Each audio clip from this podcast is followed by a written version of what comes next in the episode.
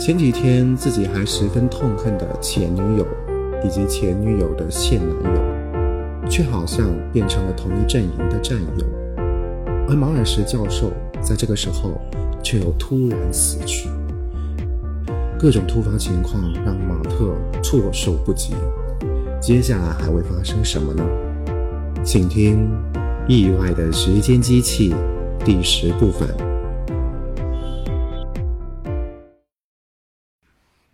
马尔什荣升为科学烈士，马特也出了十五分钟的名。《时代》杂志上登了幅费奥娜·怀斯创作的超现实主义插画，可能几年前就画好了。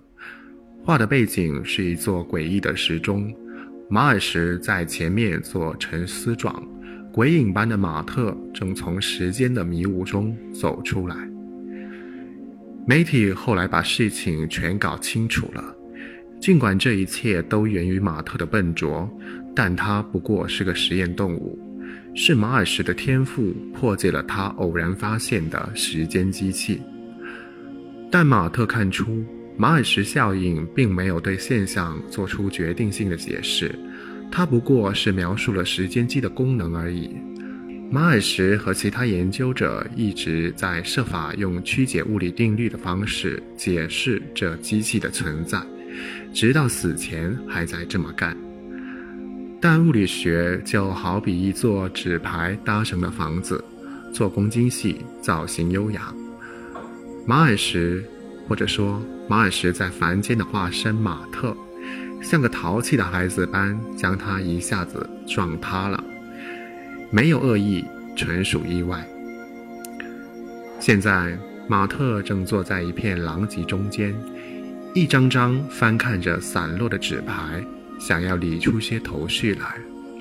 他现在每天九点到办公室报到，上班的时间一分为二，部分用来研究时间旅行，部分用来准备古代物理学的课程。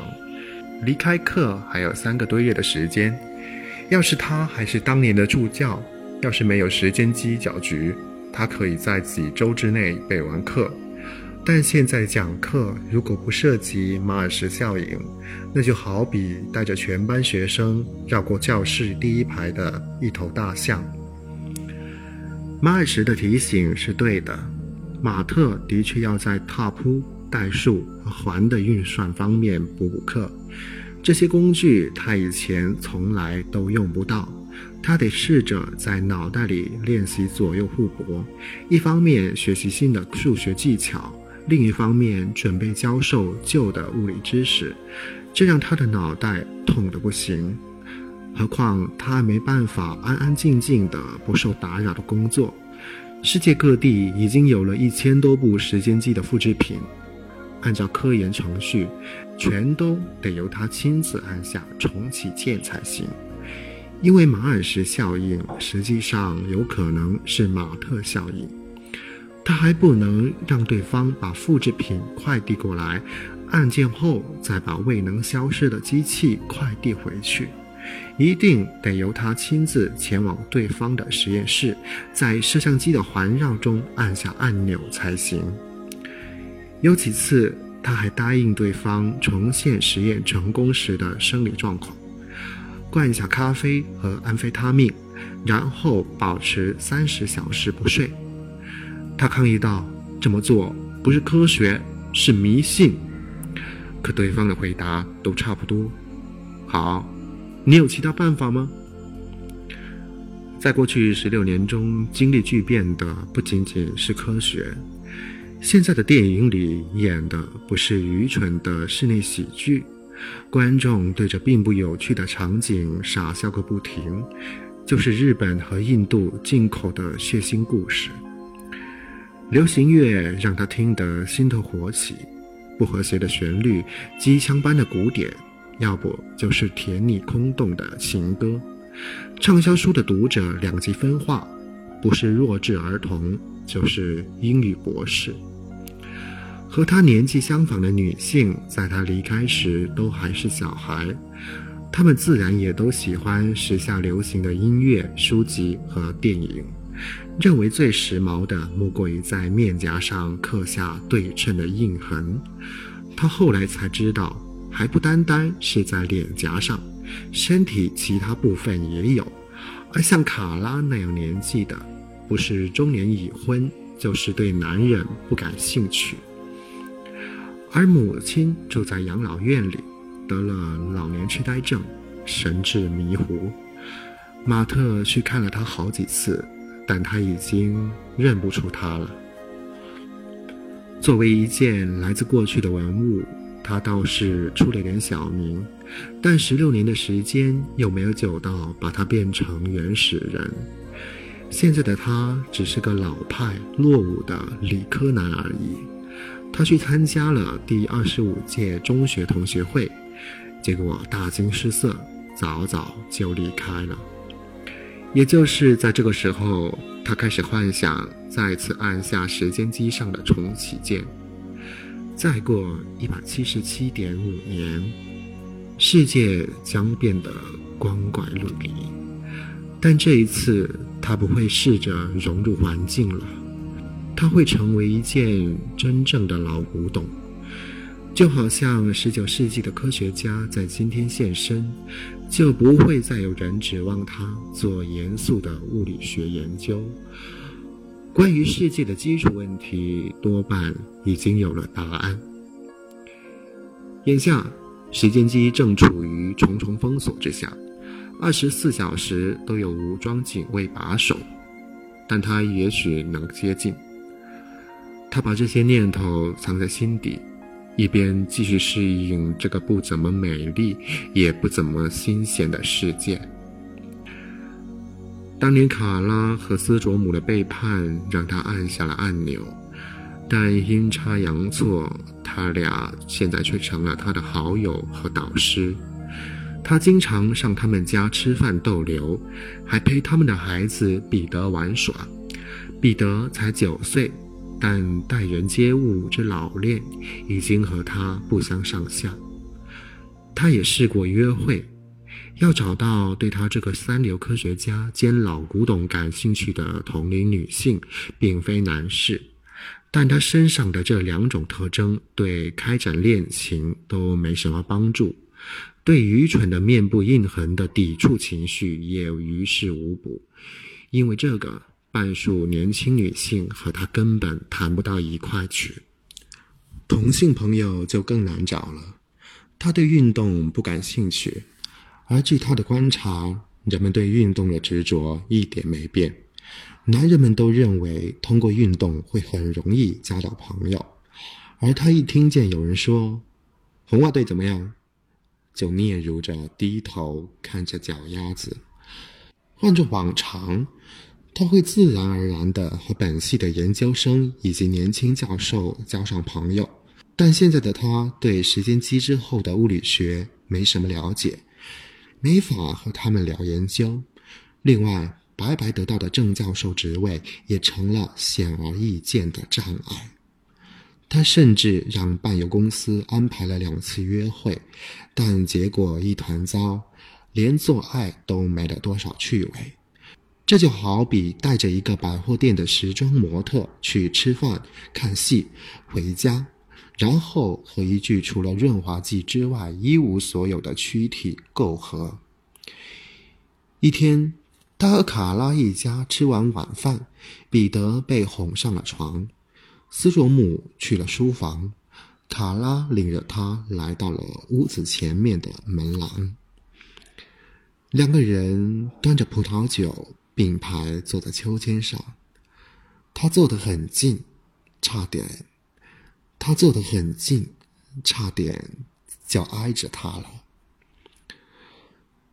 很抱歉当初那么做，他低声说：“我本该守在你身边的。”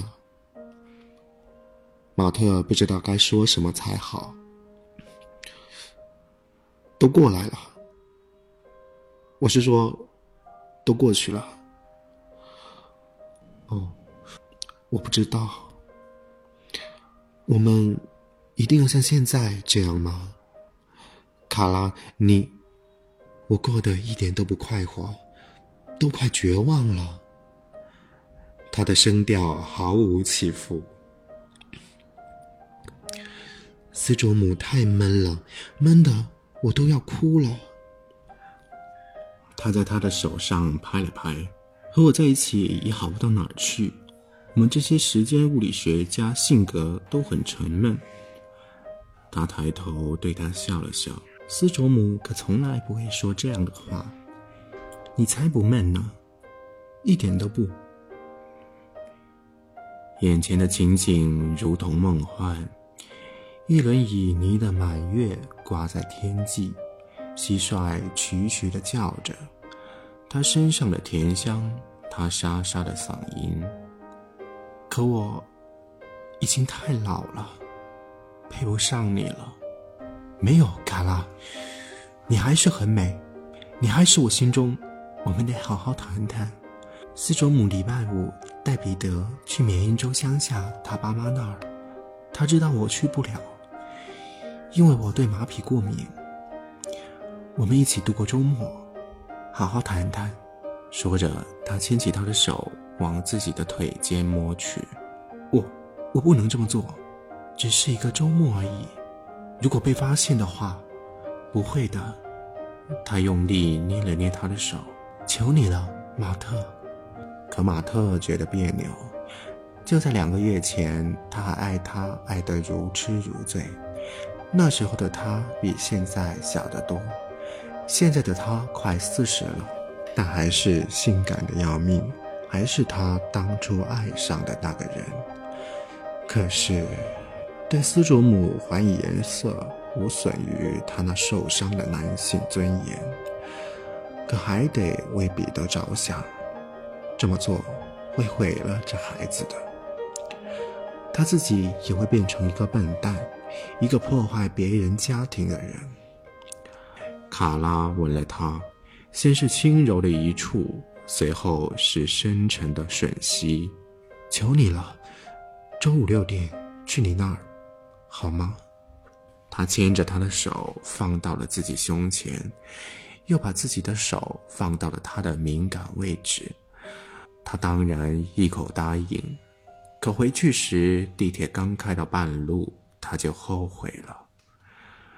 如果他是个成熟的男人，就该在第二天打电话给卡拉道歉，告诉他自己当时被冲昏了头脑。这样是绝对行不通的。还是承认错误，继续做普通朋友。但马特没有那样，他的如意算盘是自己。还有两天时间接近时间机，逃往未来。他最先想到的是直接采取热血行动，在南区找家当铺买把枪，将守卫缴械，然后强占时间机。这其实不能算偷，机器本来就是他的。如果是爬进一口垃圾箱，按下重启键，然后带着几吨奇奇怪怪的垃圾现身未来，那样才算是偷。还有一个不那么热血的机会。时间物理学系打算用一台正电子扫描仪对时间机进行三次扫描，先单独扫描机身，接着在某人接触时扫描一次，最后在马特接触时扫描一次。当然，触摸时显然不能碰到重启键。他可以先进入扫描仪的那根狭小的吓人的管子，然后找遍金属，用鳄鱼夹夹上，再按下按钮，前往二十三世纪。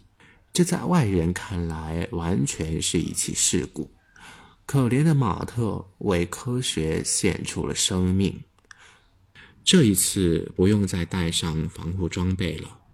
马尔什已经算出了机器下一次出现的地点，精确到了几十米，那是九十五号公路与新罕布什尔州的交界处，离大洋很远，离免税酒仓库很近，看来得带张信用卡。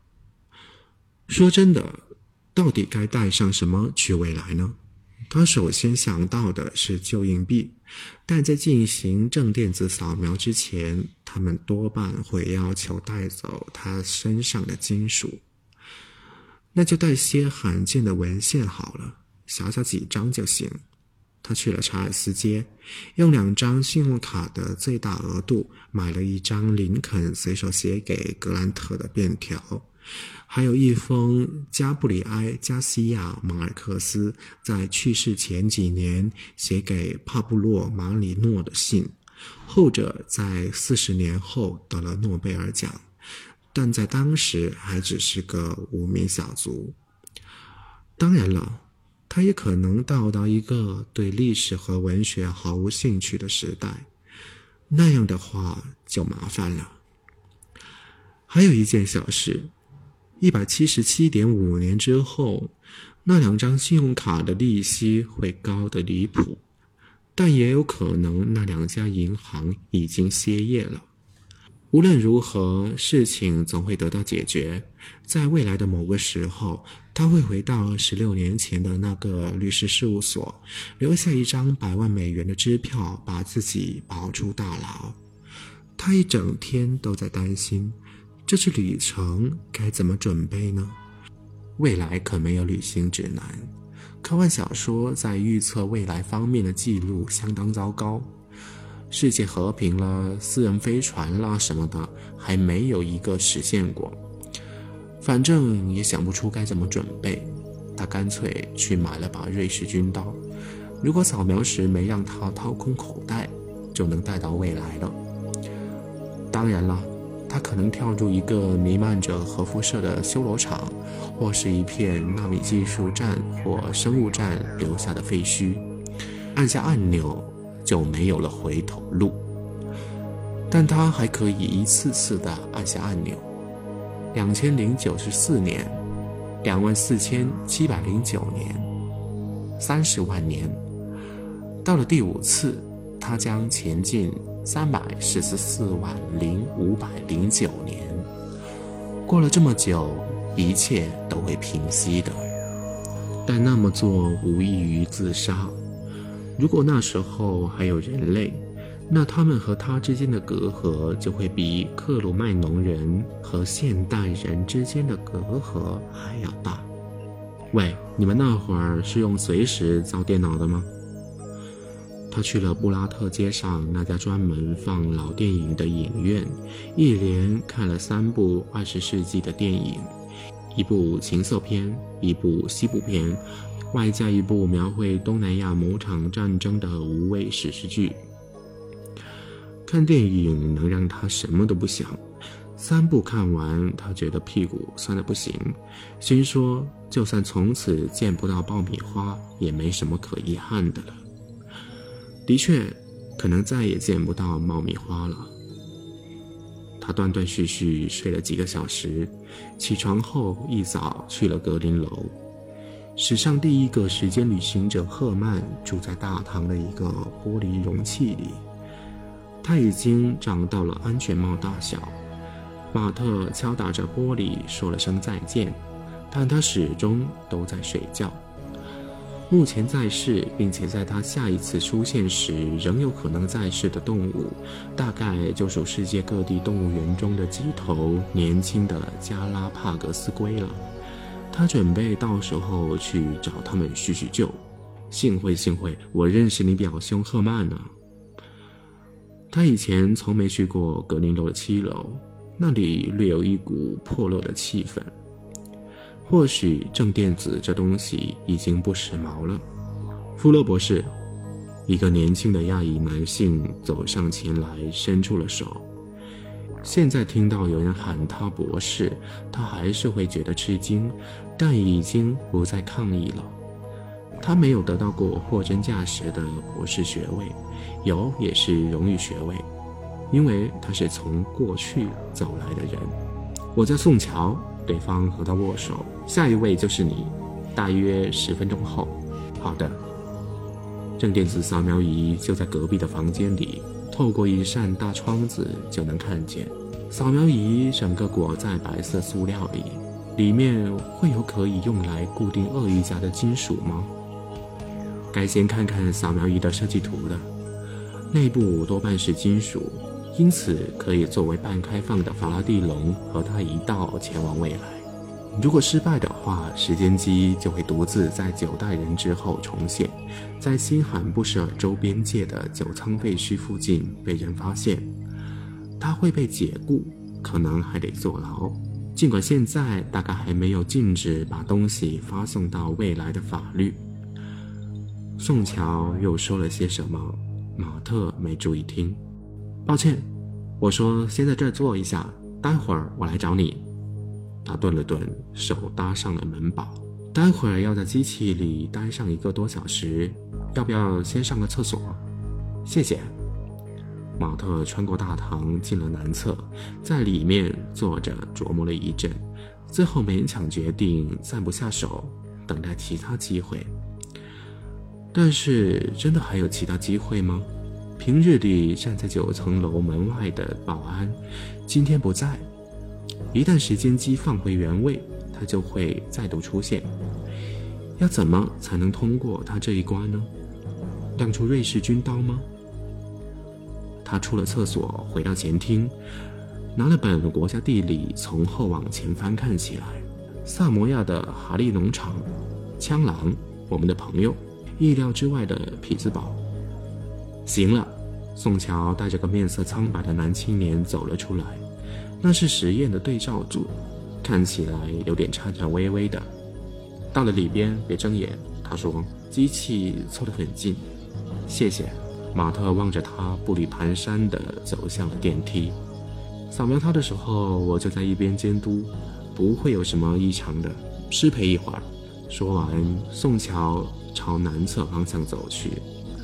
马特溜进放着正电子扫描仪的房间，时间机也在，就放在进出扫描仪的平台上。他一把抓起它，跑进过道，用力按下电梯按钮。电梯门随即打开，那个面色煞白的男人还在里面。出出什么事儿了？我得呃得把他带去重新校正一下。嗯，在里面别睁眼，伙计。知道了，我会当心的。下到底楼之后，马特急匆匆地朝门口跑去。他有大约一分钟的时间。星巴克和奥邦培后面有几个垃圾箱。街上还有辆出租车，他在格林楼前的人行道边上停下，乘客从里面钻了出来，司机也走出来帮着拿行李。马特一边钻了进去，司机说：“喂，我还有客人呢。”马特把鳄鱼夹夹在打开的门里露出的框架上，但时间机的重启键上被套上了半圆形的塑料罩子。我说：“伙计，你得出去，别惹麻烦。”司机人高马大，咄咄逼人。马特掏出瑞士军刀，亮出刀锋时不小心削断了大拇指的指甲。哥们儿，想用这东西吓唬我吗？